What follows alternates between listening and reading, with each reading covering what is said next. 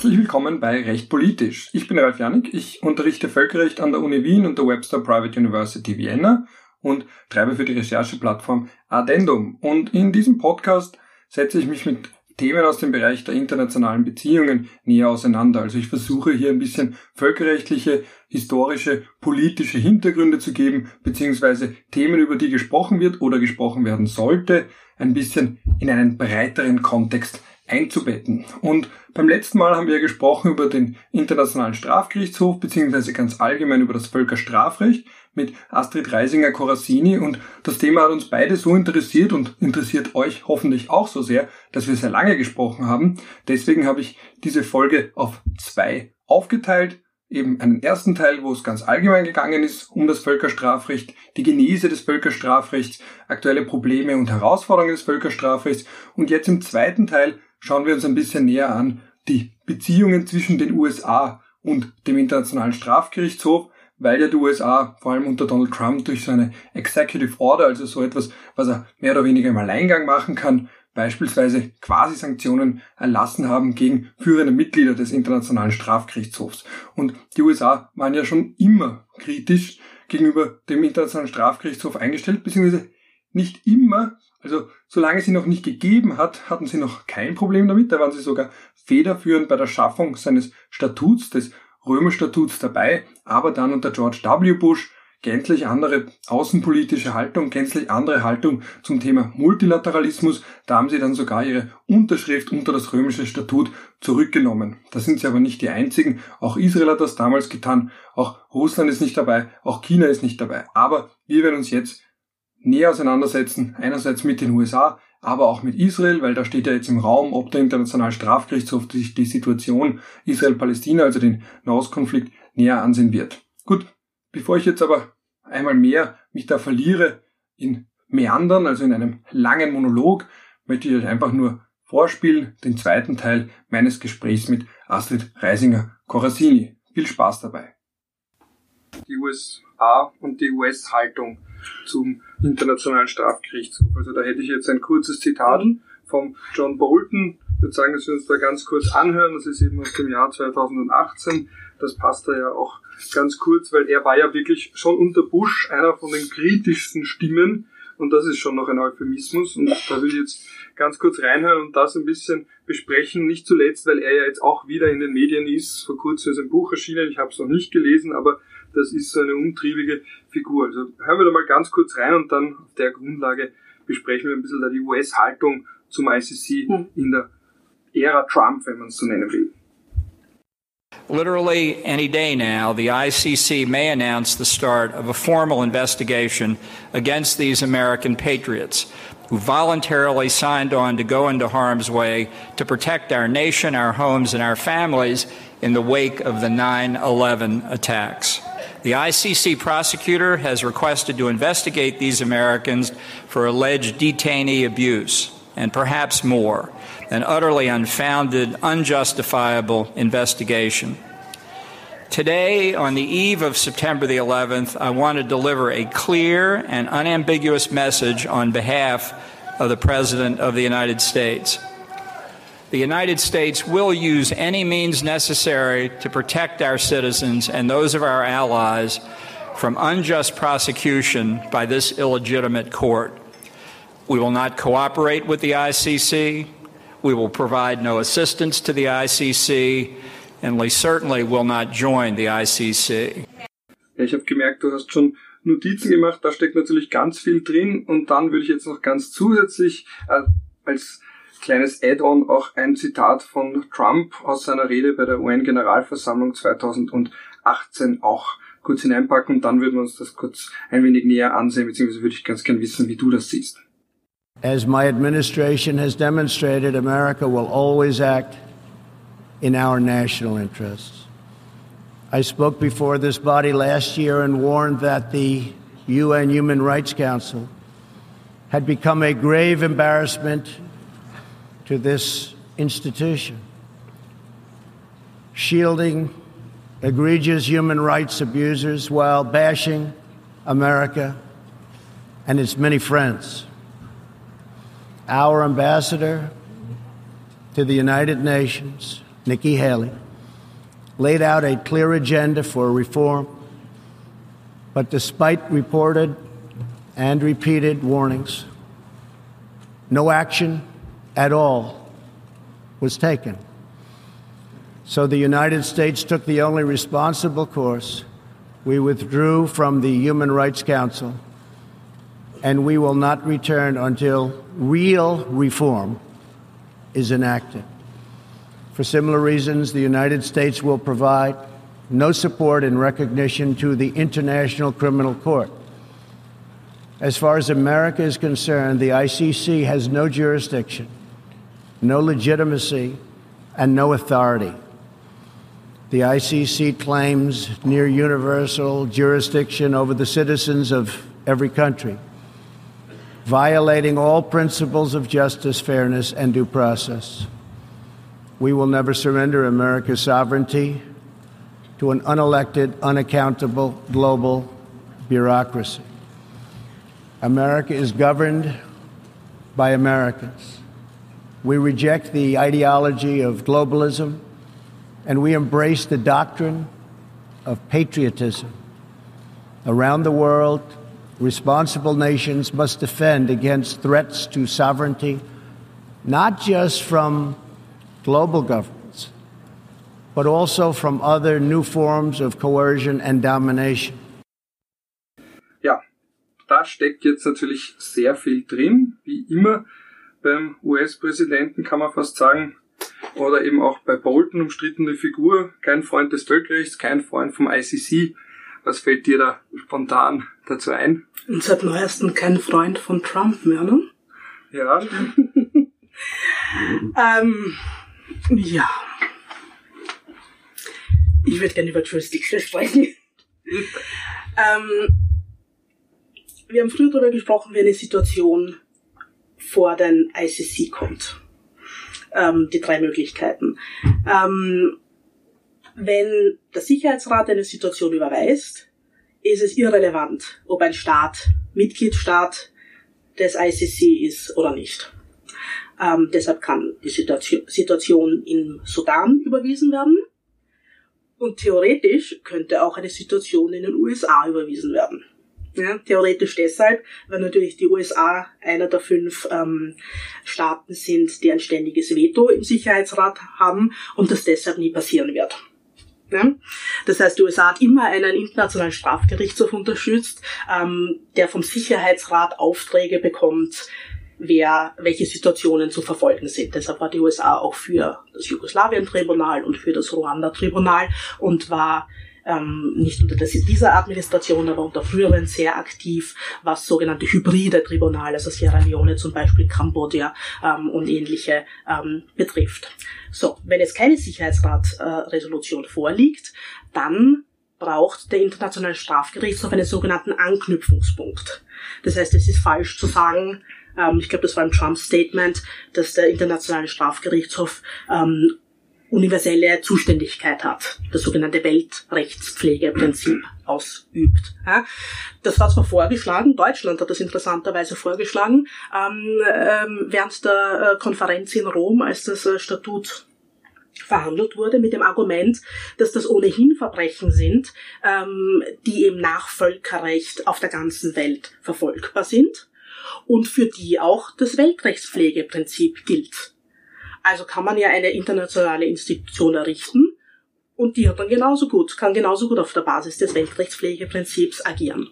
Ja, das war aber vielen Staaten damals zu weitgehend und man hat sich dann äh, letztlich darauf geeinigt, dass es einen von zwei Anknüpfungspunkten geben muss.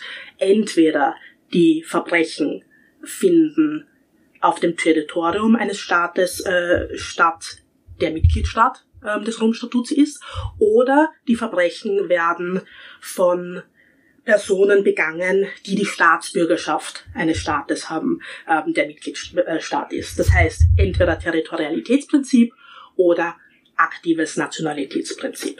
Wir haben den Fall ähm, UK, also Großbritannien, Irak, wo es um die Frage äh, von Foltervorwürfen äh, gibt. Irak ist nicht Mitgliedstaat des Internationalen Strafgerichtshofs, aber Großbritannien ist Mitgliedstaat. Das heißt, ähm, auf dem Territorium vom, von Irak sind, äh, gibt es Vorwürfe, dass gewisse äh, Folterhandlungen durchgeführt wurden von einerseits Staatsangehörigen der Vereinigten Staaten von Amerika, andererseits von Staatsbürgern des Vereinigten Königreichs.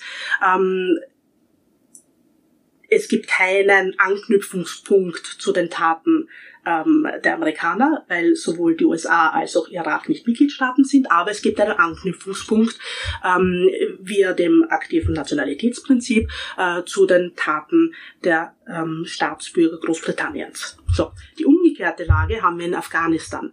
Afghanistan ist ein Mitgliedstaat des Römerstatuts. Das heißt, ähm, Handlungen, die auf dem Territorium Afghanistans gesetzt werden, fallen grundsätzlich in die äh, Zuständigkeit des Internationalen Strafgerichtshofs. Das heißt, wenn amerikanische Staatsbürger, ähm, ähm, wie sagt man allegedly auf Deutsch?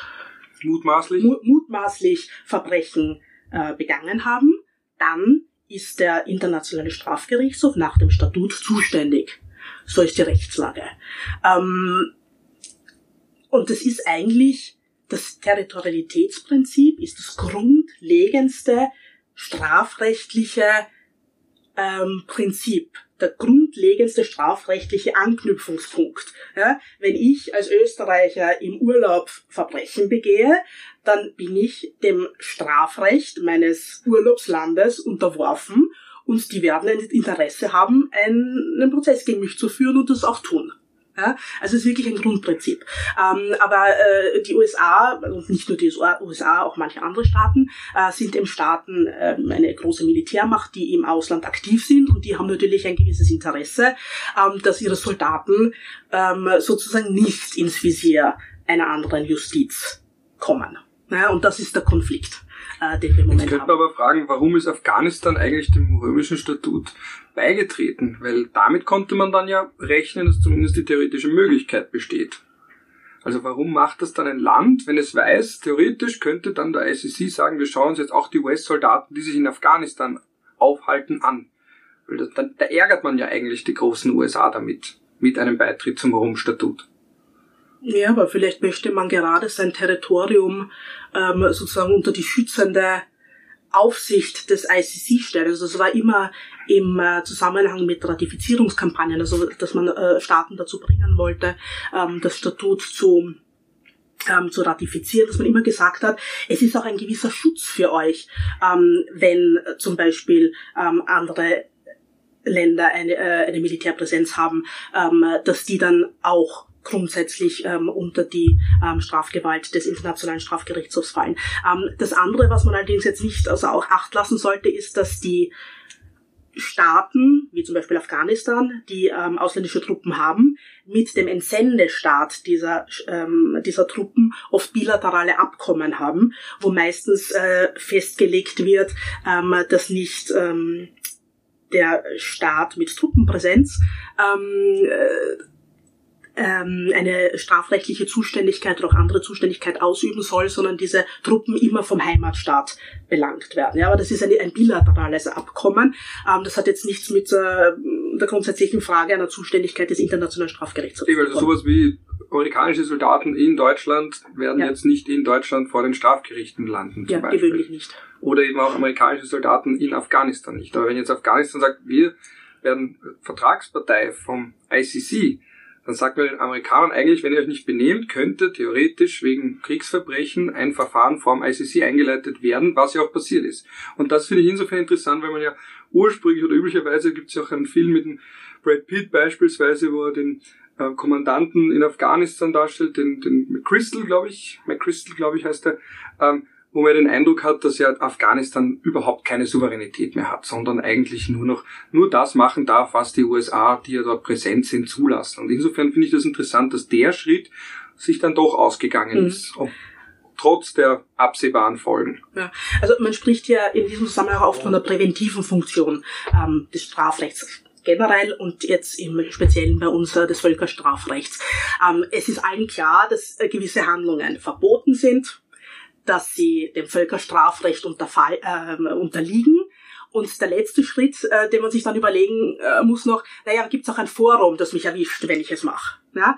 Ähm, und da versucht man halt oft ähm, sozusagen ähm, seine Interessen zu wahren und äh, zu schauen, dass äh, die eigenen Soldaten vielleicht nicht ähm, vor so einem ähm, vor so einer Institution äh, landen. Aber es gibt einen viel einfacheren Weg. Also dass es gewisse Foltervorwürfe gibt, äh, kann man ja mittlerweile auch in US-Dokumenten, die dem Kongress äh, vorliegen, in den sogenannten Folterberichten ablesen. Also dass es äh, zu solchen Handlungen gekommen ist. Ähm, das Einfachste wäre, auf nationaler Ebene in den USA diese Leute zu belangen dann ist ganz klar, dass der internationale Strafrechts, äh, Strafgerichtshof nicht mehr zuständig wäre, weil auch für Nichtmitgliedstaaten ähm, die komplementäre Zuständigkeit gilt. Das heißt, wenn diese Personen national belangt werden, dann kann der ICC nicht mehr eingreifen. Und was sagen wir jetzt zu den Executive Orders? Also da ist jetzt vor kurzem, die USA die Gangart noch einmal verschärft und dann liest man Schlagzeil eben Sanktionen gegen den ICC beziehungsweise gegen Einzelpersonen, die für den ICC arbeiten. Also das ist jetzt nicht mal mehr nur noch Symbolpolitik, das sind jetzt keine Drohgebärden, sondern das wirkt ja jetzt doch, das wird ja langsam, jetzt geht's ans Eingemachte. Oder auch nicht. Ja, ich weiß es nicht. Also äh, sozusagen der sogenannte Hague Invasion Act, also ähm, ein, ein Akt äh, des äh, Kongresses, äh, der damals unter der ersten Bush-Administration ähm, Hague bezogen auf den Haag. Auf, auf den Haag. Ähm, da wurde den äh, USA, ähm, also dem Militär, das Recht einberäumt, allfällige in Den Haag einsitzende ähm, Staatsbürger der Vereinten, Vereinigten Staaten mit Waffengewalt aus Den Haag wieder zurückzubringen. Also ich finde das eigentlich das fast... die Niederländer sicher auch, oder? ja. Ähm, also ich finde das fast einschneidender. Ähm, was wir im Moment sehen, ist wahnsinnig viel Rhetorik, Teil dieser, dieser Art Völkerrecht ähm, mit Bullying zu betreiben und äh, ziemlich laut äh, zu sein. Es hat ja vor ähm, einiger Zeit, das war äh, in der Anfangszeit, als die sogenannte Afghanistan-Situation spruchreich war, hat schon einmal Sanktionen gegeben. Äh, da hat man groß verkündet, dass die Anklägerin des Internationalen Strafgerichtshofs, äh, es wird ihr das Visum entzogen. Ja, ähm, was heißt das? Sie kann nicht mehr Urlaub machen in den USA. Weil wenn sie zur UNO reist, äh, muss die USA der Anklägerin ein, ein, ein Visum erteilen, sonst wären die USA ähm, in Verletzung ähm, des Abs äh, Amtssitzabkommens mit den, äh, mit den äh, Vereinten Nationen. Ja? Das heißt, beruflich, um zur UNO zu reisen, um dort ähm, ihren Geschäften nachzugehen, kann sie noch immer. Ja? Also es ist einfach ein persönlicher Racheakt, wenn man so ich glaub, möchte. So ähnlich hat man das beim Waldheim damals gemacht. Den haben wir, glaube ich, auch als, Watchlist. mit der Watchlist als Privatperson ja. gebannt und als Staatspräsident hätte er theoretisch einreisen können, aber da wollte sich, glaube ich, die Blöße nicht geben. Das war, glaube ich, auch ja. irgendwie so eine Konstruktion, ja. Genau. Aber schade, weil so äh, Urlaub machen in den USA, ich meine jetzt gerade nicht so attraktiv, aber sonst ganz allgemein schade drum trotzdem, oder? Also ich meine, ist, es schneidet trotzdem ins Leben ein der Betroffenen. Möglicherweise. Also, wenn man Verwandte kenn, hat, ja. ja. Ähm, das ist äh, das ist das eine. Ähm, dann wurde auch äh, gesagt, ähm, also es wird nicht mit dem äh, ICC kooperiert. Ja, hätten wir uns eh gedacht, dass das nicht so ist. Ne? Ähm, um Untersuchungshandlungen auf dem Territorium der USA vornehmen zu können, bräuchte der äh, Internationale Strafgerichtshof ohnehin wieder die Zustimmung der, ähm, der Vereinigten Staaten. Also das war sowieso nie da, also da konnte man nichts zurücknehmen. Ja? Also es war die Geschichte mit dem Visum und jetzt ist man also wirklich ein paar Schritte ähm, weitergegangen. Allerdings ähm, ist das Ganze, glaube ich, doch ein bisschen ausgeufert. Weil du hast jetzt vorher gesagt, es geht um Personen, die mit dem, die beim ICC arbeiten, ist es aber nicht unbedingt. Also es ist ähm, vielleicht erstens die Begründung, wie ist es zu diesem Executive Order gekommen? Ähm, äh, offensichtlich ähm, äh, eine Voraussetzung für diese Maßnahmen ähm, war, und das wird ja zweimal gesagt, ähm, die Zuständigkeit des Internationalen Strafgerichtshofs, ich sage das jetzt auf Englisch, das ist leicht, oder? Constitutes an unusual and extraordinary threat to the national security and foreign policy ähm, der Vereinigten Staaten. Also die Amerikaner fühlen sich bedroht vom von der bloßen Existenz des Internationalen Strafgerichtshofs. Ja. Alle, die glauben, dass der Internationale Strafgerichtshof nicht wirklich Biss hat, jubeln auf, ähm, weil man sich gedacht hat, hat ähm, ja, wenn wir die USA bedrohen können, dann können wir ja gar nicht so zahnlos sein. Ähm, das andere ist, äh, dass in einem von den Statements, die du vorher vorgespielt hast, ähm, war, ah, ähm, ich glaube Trump war das auch, no support in recognition. Also wir anerkennen ihn nicht. Ja, aber gerade durch so etwas wird die Institution als solches anerkannt, mhm. ne, deren Existenz. Also es ist so wie ein wie ein Liebeslied, wo man extra ein Lied komponiert, um zu sagen, wie egal einem der Ex-Partner ist. So ungefähr. Ähm, ein dritter Punkt, äh, den hat auch ähm, Ambassador Schäffer, ähm, das war zur Zeit der Rom-Konferenz der ähm, Hauptverhandler äh, der Vereinigten Staaten und äh, der auch ähm, äh, und ich weiß nicht, ob das äh, generell bekannt ist, aber nach der Rom-Konferenz, als dann die erste Bush-Administration gekommen ist, hat es ja viele sogenannte bilaterale Abkommen gegeben. Also man hat sich ja ganz zurückgezogen vom Internationalen Strafgerichtshof, da sind Verhandlungen noch weitergegangen. Man hat Abkommen geschlossen mit manchen Staaten oder versucht, solche zu schließen, ähm, dass sozusagen immer amerikanische Staatsbürger an die USA ausgeliefert werden und nie an den ICC übergeben werden. Ähm, und hat sozusagen eine Politik der, des Abstands und der ähm, Nichteinmischung äh, betrieben. Und äh, Ambassador Schäffer sagt jetzt, also das äh, geht ein bisschen, ähm, knüpft an an die, diese ähm, erste Bush-Zeit und man hat damals schon gesehen, dass das nichts bringt. Ja, ähm, also selbst die Bush-Administration, insbesondere in der zweiten Hälfte, ähm, hat dann eigentlich auch zurückgefunden, zumindest auf Beamtenebene, zu einer Art der Koexistenz und sozusagen teilweisen Kooperation äh, mit dem Internationalen Strafgerichtshof. Und jetzt nur ähm, zurückkommen zur Reichweite. Ähm, es kann hier alles gemeint sein. Also gerichtet sicher primär an Einzelpersonen, die beim ICC arbeiten, entweder im Rahmen der Anklagebehörde oder die als Richter ähm, in der Afghanistan-Situation äh, tätig sind. Aber weil es so breit formuliert ist, ähm, sind auch Anwälte betroffen, ähm, NGOs, Nichtregierungsorganisationen, ähm, die sich für ähm, die Afghanistan-Situation äh, stark machen. Ähm, Lobbyisten, alle möglichen Personengruppen, die man eigentlich gar nicht abschätzen kann. Das Ganze wird insofern ein bisschen eingeholt, weil diese Personengruppen nicht automatisch von diesem Ex Executive Order betroffen sind, sondern offensichtlich muss eine eigene Liste ähm, erstellt äh, werden äh, in Zusammenarbeit mit dem Außenministerium, äh, mit dem Finanzministerium und dem Generalstaatsanwalt. Also da gibt's dann eine eigene Liste mit Einzelpersonen, die gelistet werden. Aber im Moment, so wie der Order steht, kann wirklich ein breiter Personenkreis ähm, drunter fallen.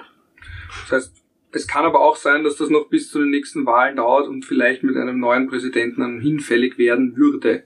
Weil das ein Executive, Executive Orders, die kann ja ein Präsident dann auch wieder zurücknehmen. So leicht wie sie da sind, werden sie dann auch wieder aus der Welt geschafft, oder? Ähm, das kann sein. Ja. Dann würde ich jetzt zum letzten Punkt kommen, und das sind alles sehr große, wie gesagt, wir könnten eigentlich eine ganze Staffel dazu machen, aber den einen großen Themenblock erlaube ich mir noch, nämlich die Frage Palästina. Also das mhm. ist ja auch so etwas, eben Palästina ja auch Mitglied des Rom-Statuts und dann damit einhergehend die Frage Zuständigkeit über Handlungen von der israelischen Armee beispielsweise auf dem Gebiet Palästinas und dann die ganz große Frage, die auch wieder so ein fast schon Klassiker ist, natürlich nicht so ein Klassiker wie Immunitäten, aber schon auch ein Klassiker unter Völkerrechtlern, ist Palästina ein Staat?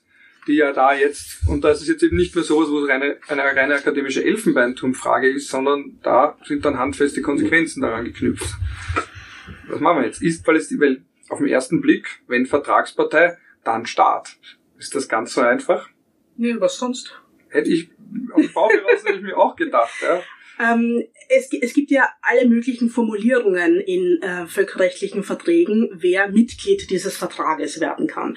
Das kann sein alle Staaten der Welt, alle Mitglieder der Vereinten Nationen, ähm, friedliebende Staaten. Ja, oder ähm, Entitäten, ähm, die ein gemeinsames Zollrecht haben, ist das bei der WTO? Zoll, ja, ja, ja, Zollgebiete mit eigenständiger, mit Eigenständigkeit bei ihren Außenhandelsbeziehungen. Also genau, oder auch internationale Organisationen, also alles Mögliche. Ähm, Im Rom-Statut steht ganz klar drinnen, Staaten. Ja, also nehme ich jetzt mal an, dass das oder diejenige Entität, die ein Mitgliedstaat des Römerstatuts ist, für diese Institution ein Staat ist. Ja, was soll es denn sonst sein? Dann aber? Allerdings, ja, das fragt man sich. Man schafft es dann doch, und ich meine, da kommt vielleicht auch der schlechte Ruf von Juristen her, dass man dann sagt, Moment einmal, eigentlich, jetzt hätte man da was, was klar sein könnte, und dennoch wird sehr intensiv darüber diskutiert. Warum diskutieren wir dann so intensiv? Ähm, sagen wir so, die Diskussion ist teilweise fehlgeleitet, ähm, meiner Ansicht nach, ähm, ist aber auch nicht die Frage, die derzeit eigentlich diskutiert werden sollte. Ähm, also vielleicht ein bisschen der Hintergrund, die ähm, Situation in Palästina. Das ist noch keine offizielle Untersuchung. Das ist noch im Rahmen einer Voruntersuchung. Ähm, und die Anklägerin denkt daran, eine offizielle Untersuchung zu beantragen. Jetzt gibt es die Möglichkeit, äh, dass die Anklägerin jederzeit, auch im Vorfeld schon, eine rechtliche Frage an die Kammer, in diesem Fall die Vorverfahrenskammer stellt. Und äh, das hat die Anklägerin gemacht, offensichtlich um sich abzusichern. Ähm, und die Frage, die sie stellt, ist, ob ähm, wie der territoriale Umfang der Zuständigkeit des Internationalen Strafgerichtshofs über das äh, Gebiet ähm, Palästinas ist. Ja? Das heißt, die Frage, die sie gestellt hat, ist nicht, ist es ein Staat, sondern die Frage, die sie gestellt hat, ist, haben wir territoriale Zuständigkeit über das gesamte Gebiet, insbesondere die Frage, wie schaut's aus mit den besetzten Gebieten. Also wir springen rein ins knackige Gebiet, wo hört Palästina auf, wo würde Israel anfangen, Grenzstreitigkeiten hätten wir dann auch noch dabei. Also eh alles, wo wir uns seit Jahrzehnten in Diskussionen und leider auch im echten Leben als Menschheit die Köpfe einschlagen. Ja, ähm, das ist auch vor dem Internationalen Strafgerichtshof eine sehr lange Geschichte, weil schon unter dem ersten Ankläger diese Frage ähm, sozusagen breit diskutiert wurde. Ähm, damals war Palästina noch kein Mitgliedstaat äh, des Internationalen Strafgerichtshofs, aber es gibt nach dem Römerstatut die Möglichkeit, dass Nicht-Vertragsstaaten eine Erklärung abgeben, dass sie die Zuständigkeit des Internationalen Strafgerichts annehmen. Und das hat Palästina ähm, gemacht. Und in diesem Zusammenhang wurde sehr intensiv diskutiert, ob Palästina zum damaligen Zeitpunkt ein Staat wäre. Denn nur Staaten können eine solche Erklärung abgeben. Ja, es wurde lange diskutiert. Ähm, der Ankläger hat Experten eingeladen, ihre Meinung kundzutun. Das gesamte Schrifttum, das ohnehin schon existiert, wurde noch einmal sozusagen ähm, recycelt. recycelt und jetzt auch dem ICC ähm, äh, sozusagen persönlich zur Verfügung gestellt. Ähm, das ist äh, ein, zwei Jahre lang gegangen, dieser Prozess. Ähm, und der Ankläger hat dann ähm, am Ende sozusagen eine Entscheidung getroffen und die Entscheidung war, dass er nicht ähm, zuständig wäre, ähm, zu entscheiden, ob Palästina ein Staat ist oder nicht. Also sozusagen die Frage, die er eigentlich gestellt hat, ähm, hat äh, er dann beschlossen, ist eigentlich nicht etwas, was er entscheiden kann oder der ICC entscheiden kann, sondern erst wenn ähm, die, äh, wenn Palästina von der Generalversammlung ähm, oder von der ähm, Vertragsstaatenversammlung des Römerstatuts als Staat anerkannt wird, erst dann ist äh, sozusagen für den ICC das auch ähm, relevant. Das war damals äh, rechtlich ähm, äh, recht an den Haaren herbeigezogen und nicht unbedingt im Einklang mit dem Römerstatut. Aber gut, das war damals die Entscheidung und damit war das gegessen. Ähm, und das Ganze hat sich dann revitalisiert, nachdem Palästina Mitglied ähm, der UNESCO werden konnte.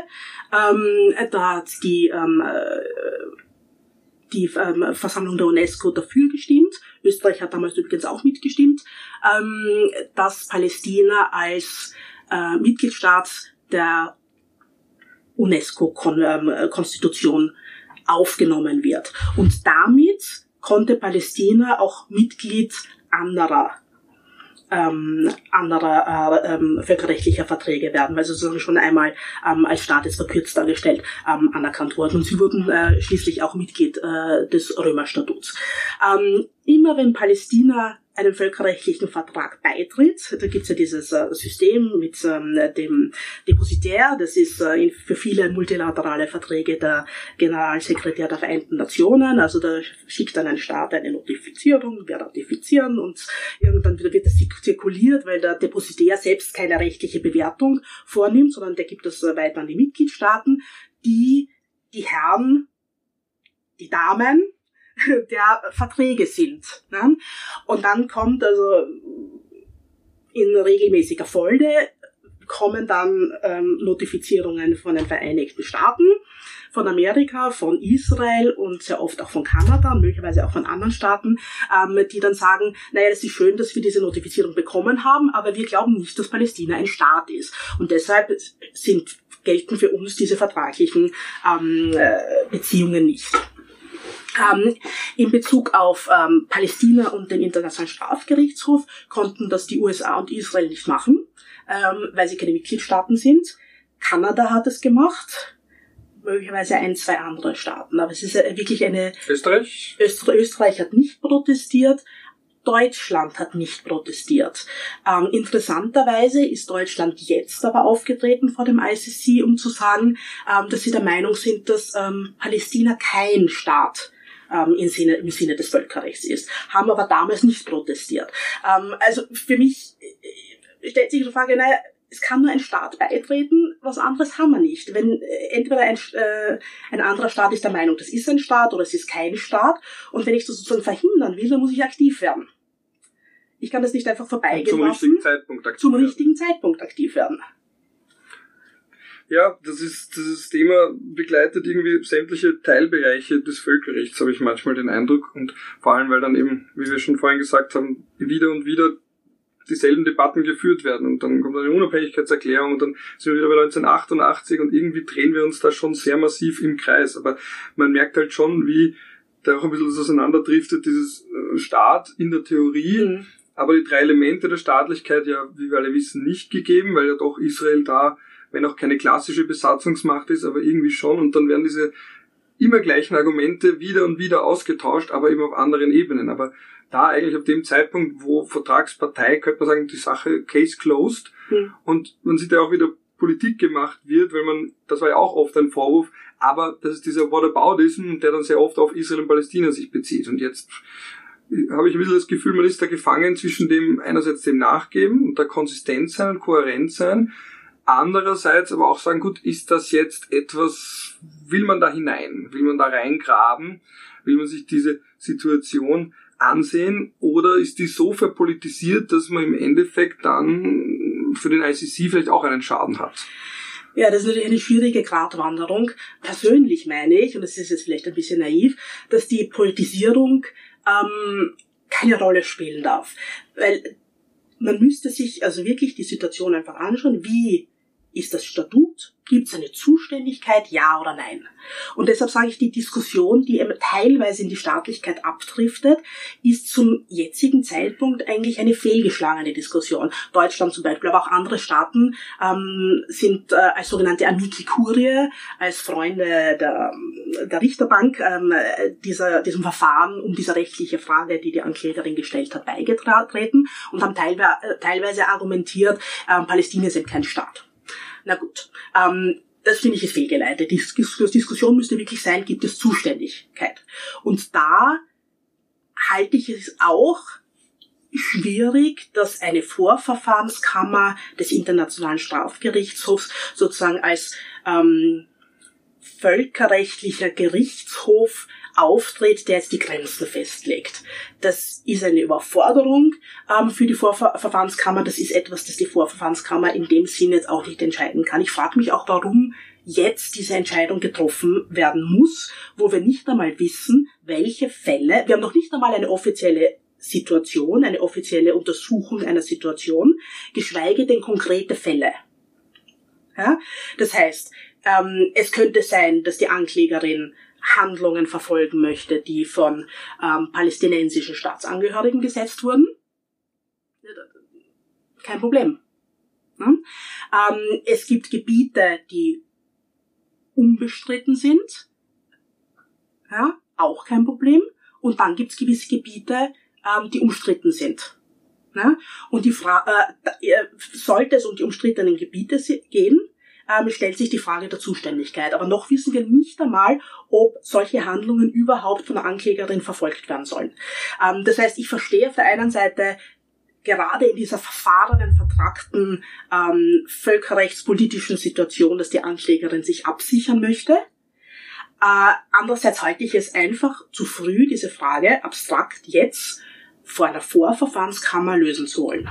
Ich meine, da spielt schon auch hinein, dass natürlich viele Länder die Sorge haben, dass sie indirekt, implizit Palästina anerkennen könnten, wenn sie jetzt nichts sagen vielleicht. Diese Sorge, dass man sagt, na gut, wenn man jetzt sich nicht beschwert und nicht sagt, Palästina ist kein Staat, hat man dann stillschweigend Palästina als Staat anerkannt. Da hat dann Deutschland, Österreich stillschweigend Palästina als Staat anerkannt, weil man es nicht irgendwie aufbringt, das Thema. Jetzt, wo es wirklich relevant wird. Das glaube ich nicht. Also mhm. Österreich hat ja äh, über eine, eine sehr zweischneidige Position gehabt gegenüber Palästina. Also ich habe vorher erwähnt, Österreich hat zugestimmt, sogar aktiv zugestimmt, dass Palästina Mitglied ähm, äh, bei der UNESCO wird, hat aber in der Erklärung mit dieser Wahl festgehalten, dass das nicht bedeutet, dass wir Palästina bilateral als Staat anerkennen. Aber auch nur Staaten können bei der UNESCO Mitglied werden. Ne?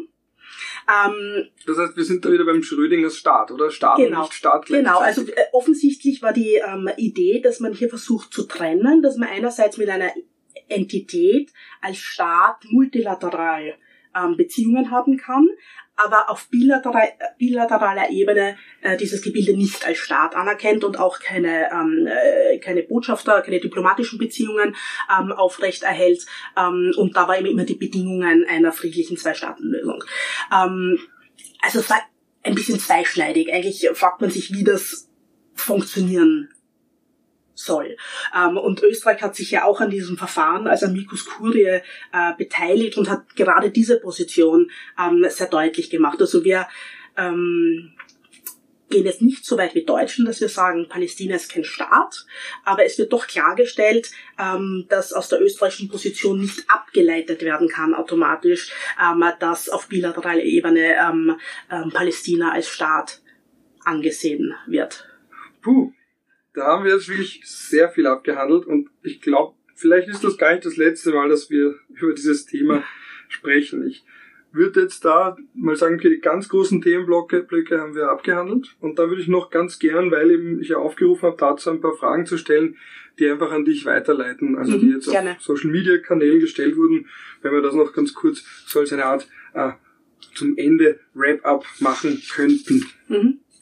Und die erste Frage, das ist auch ein recht oft geäußerter Vorwurf, also ich habe den auch schon öfter gehört als Kritikpunkt, die Frage, was ist mit Tony Blair oder George W. Bush und dem Irakkrieg 2003, weil da war ja die ganze Völkerrechtsgemeinschaft, das war einer dieser seltenen Momente, wo sich fast alle einig waren und gesagt haben, Irakkrieg 2003 hatte keine entsprechende Rechtsgrundlage und war insofern ein illegaler Angriffskrieg und ein Verstoß gegen die UN-Satzung. Warum ist da jetzt zum Beispiel, warum müssen die nicht befürchten, vor dem ICC zu landen zum Beispiel? Da sind wir mhm. auch wieder bei dem Punkt mit, warum dort ICC-Zuständigkeit und bei anderen nicht? Oder was ist mit den Mächtigen? Also diese wirklich ganz klassischen Vorwürfe, die ich aber trotzdem ganz kurz diskutieren bzw.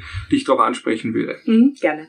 Ähm, also die, ähm, der Irakkrieg 2003, ähm, da geht es wiederum um die Zuständigkeit des Internationalen Strafgerichtshofs.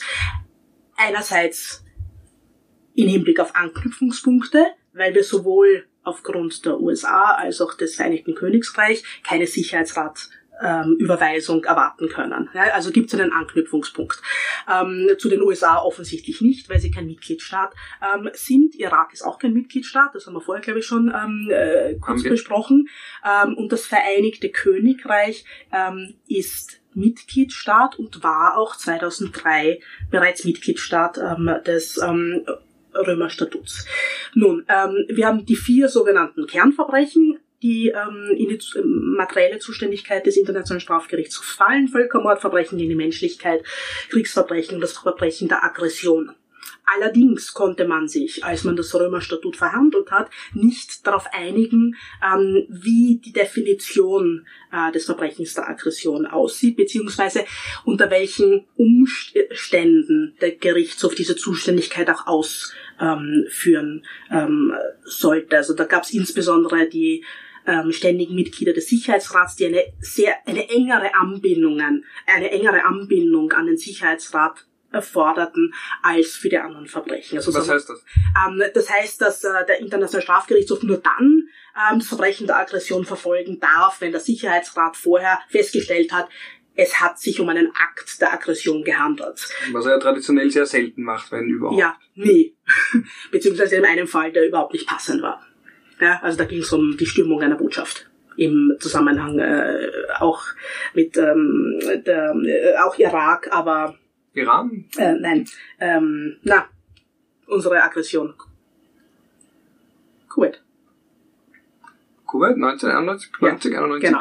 In dem Zusammenhang gibt es eine Sicherheitsratresolution, als äh, nämlich eine Botschaft gestürmt wurde ähm, äh, auf dem Territorium Kuwaits, dass das ein Akt der Aggression gewesen wäre. Ja, also fällt unter jede gängige ähm, äh, unterhalb der Schwelle, unter die Schwelle jeder gängigen ähm, Definition. Also der Sicherheitsrat macht das einfach nicht. Ja? Also äh, auch weil er nicht gerne direkte Worte verwendet, sondern einfach sagt, wir handeln jetzt auf der Grundlage der Charta der Vereinten Nationen. Macht er nicht. Also das wäre sozusagen ein Non-Starter gewesen und wir hätten nie ein, ähm, ein Verfahren äh, gesehen. Ähm, es gab dann äh, über zehn Jahre lang ähm, Verhandlungen und äh, die es wurde erst 2010 auf der ersten Überprüfungskonferenz äh, des Römerstatuts in Kampala wurden Vertragsänderungen angenommen, die sozusagen das Verbrechen der Aggression aktivieren. Ja, also es war immer Teil des Statuts, aber es war ganz klar, dass der Internationale Strafgerichtshof diese Zuständigkeit nicht ausüben kann, bis dieses Verbrechen aktiviert wurde. Ja, ähm, ähm, also 2010 hatten wir zuerst eine Definition und die sogenannten Bedingungen, unter denen die Jurisdiktion ausgeübt werden kann. Da ist diese enge Bindung an den Sicherheitsrat nicht vorgekommen, ähm, dafür ein eher starkes Zustimmungssystem. Ja, also dass alle beteiligten Staaten eigentlich ähm, ähm, das, äh, die Vertragsänderungen auch ratifiziert ähm, haben müssen. Das ist äh, sehr detailliert, äh, völkerrechtlich äh, spezifisch. Ähm, und dann noch ein weiterer Schritt, der dann erst 2017 gesetzt wurde, ähm, auch ähm, unter österreichischer, österreichischer Leitung, ähm, dass das Verbrechen und dieses ganze Konvolut-Vertragswerk eigentlich aktiviert wurde.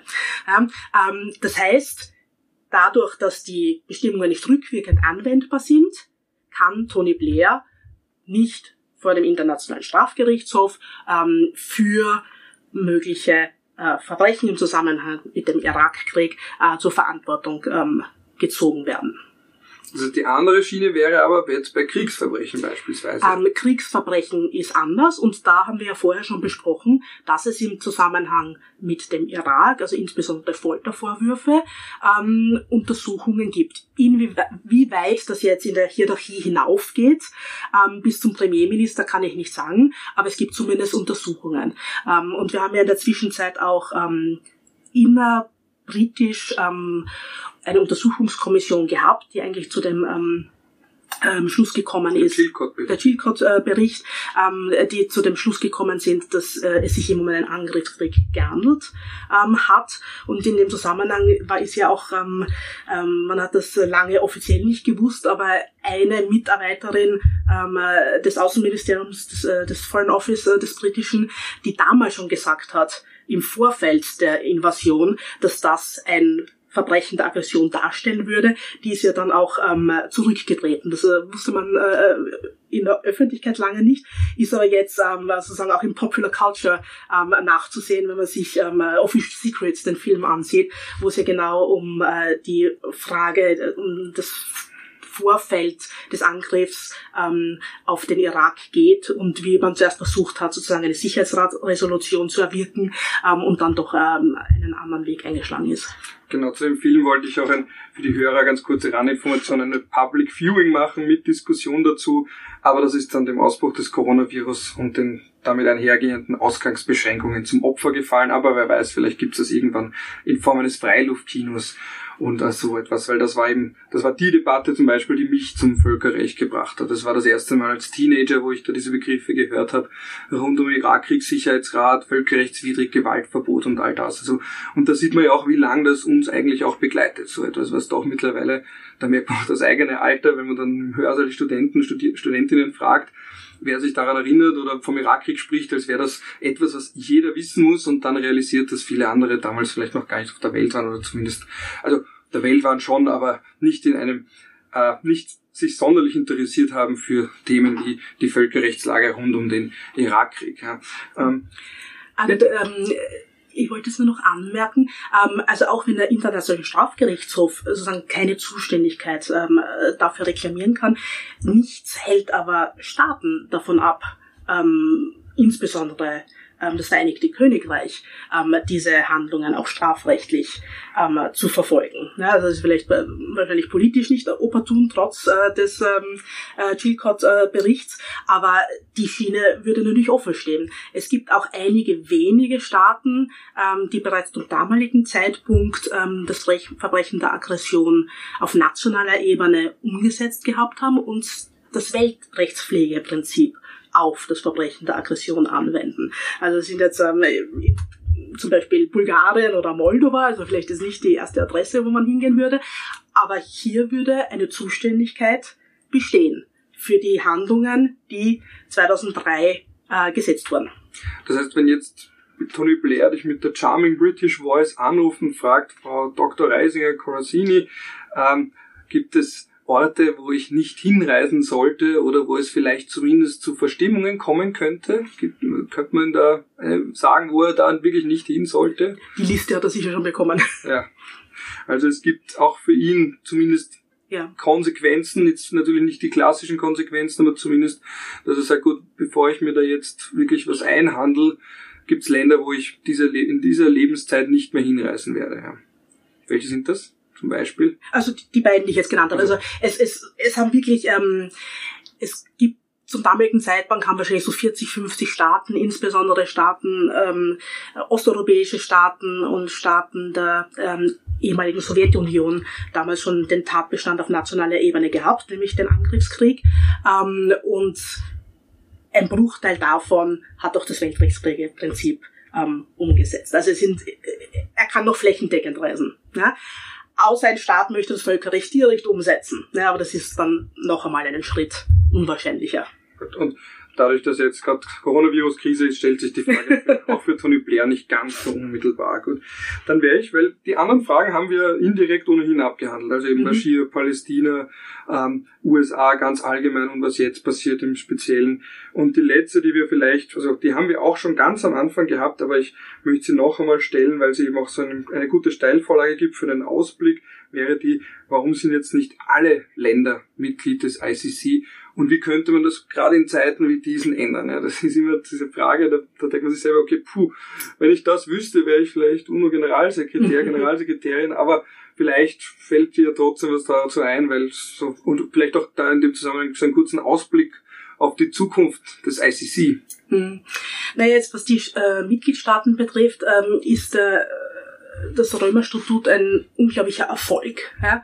Also wenn man es vergleicht mit anderen äh, völkerrechtlichen Verträgen, man hätte, hätte sich nie gedacht, dass der Internationale Strafgerichtshof in, einer derartigen, in einem derartigen kurzen Zeitraum errichtet werden kann. Das war wirklich ein, eine Erfolgsstory, eine Ratifizierung nach der anderen. Ähm, wir stehen jetzt bei ich glaube 126, 127 äh, Ratifizierungen. Ähm, und jede einzelne, die jetzt noch kommt, ist wirklich schwer zu erkämpfen.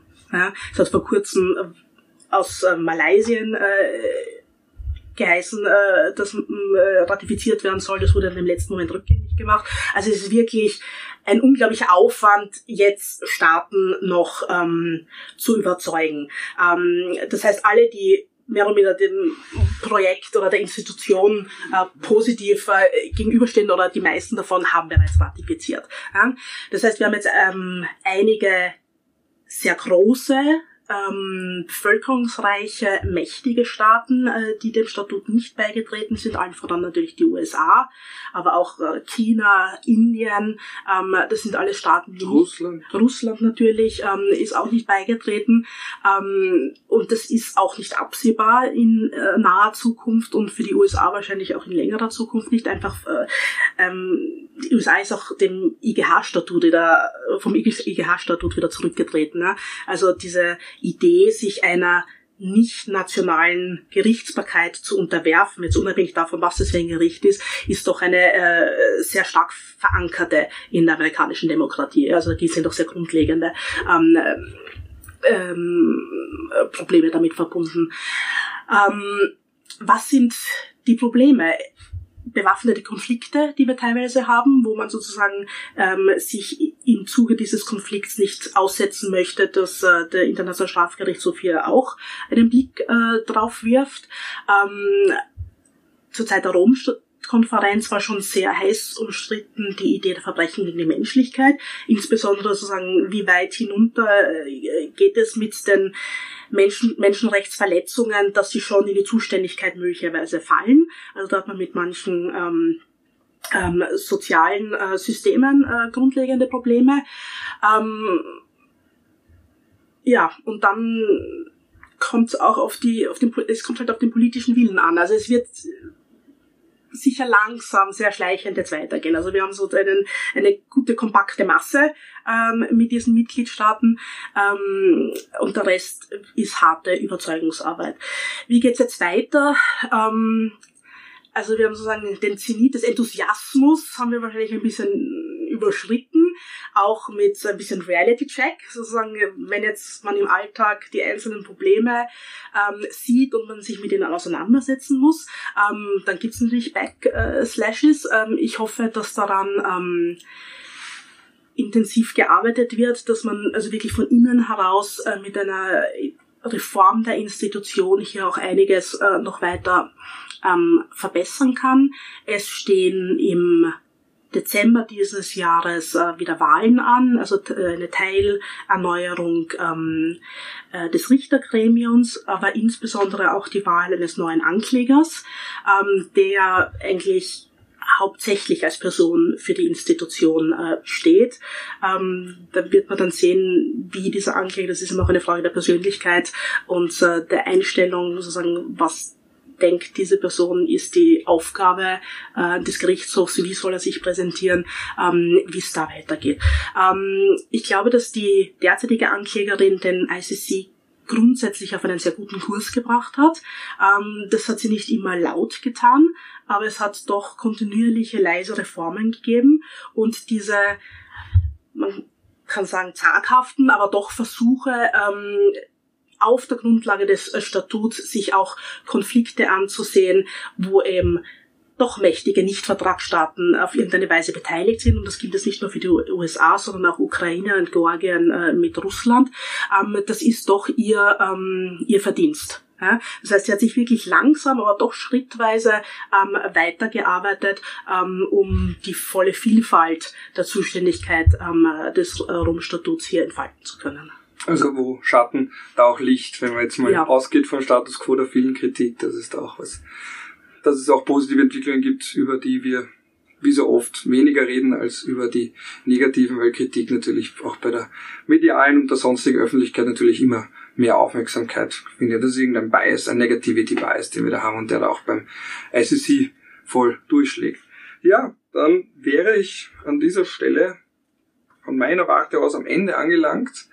Danke dir nochmal, dass du da warst. Das war eine Gerne. lange Folge, aber das ist das Schöne an dem Format. Das ist gerade bei einem Nischenthema, gerade für diejenigen, die es wirklich interessiert, dass man dann auch genug Zeit hat und man dann nicht ein paar knackige Aussagen runterkomprimieren muss auf eine halbe Minute.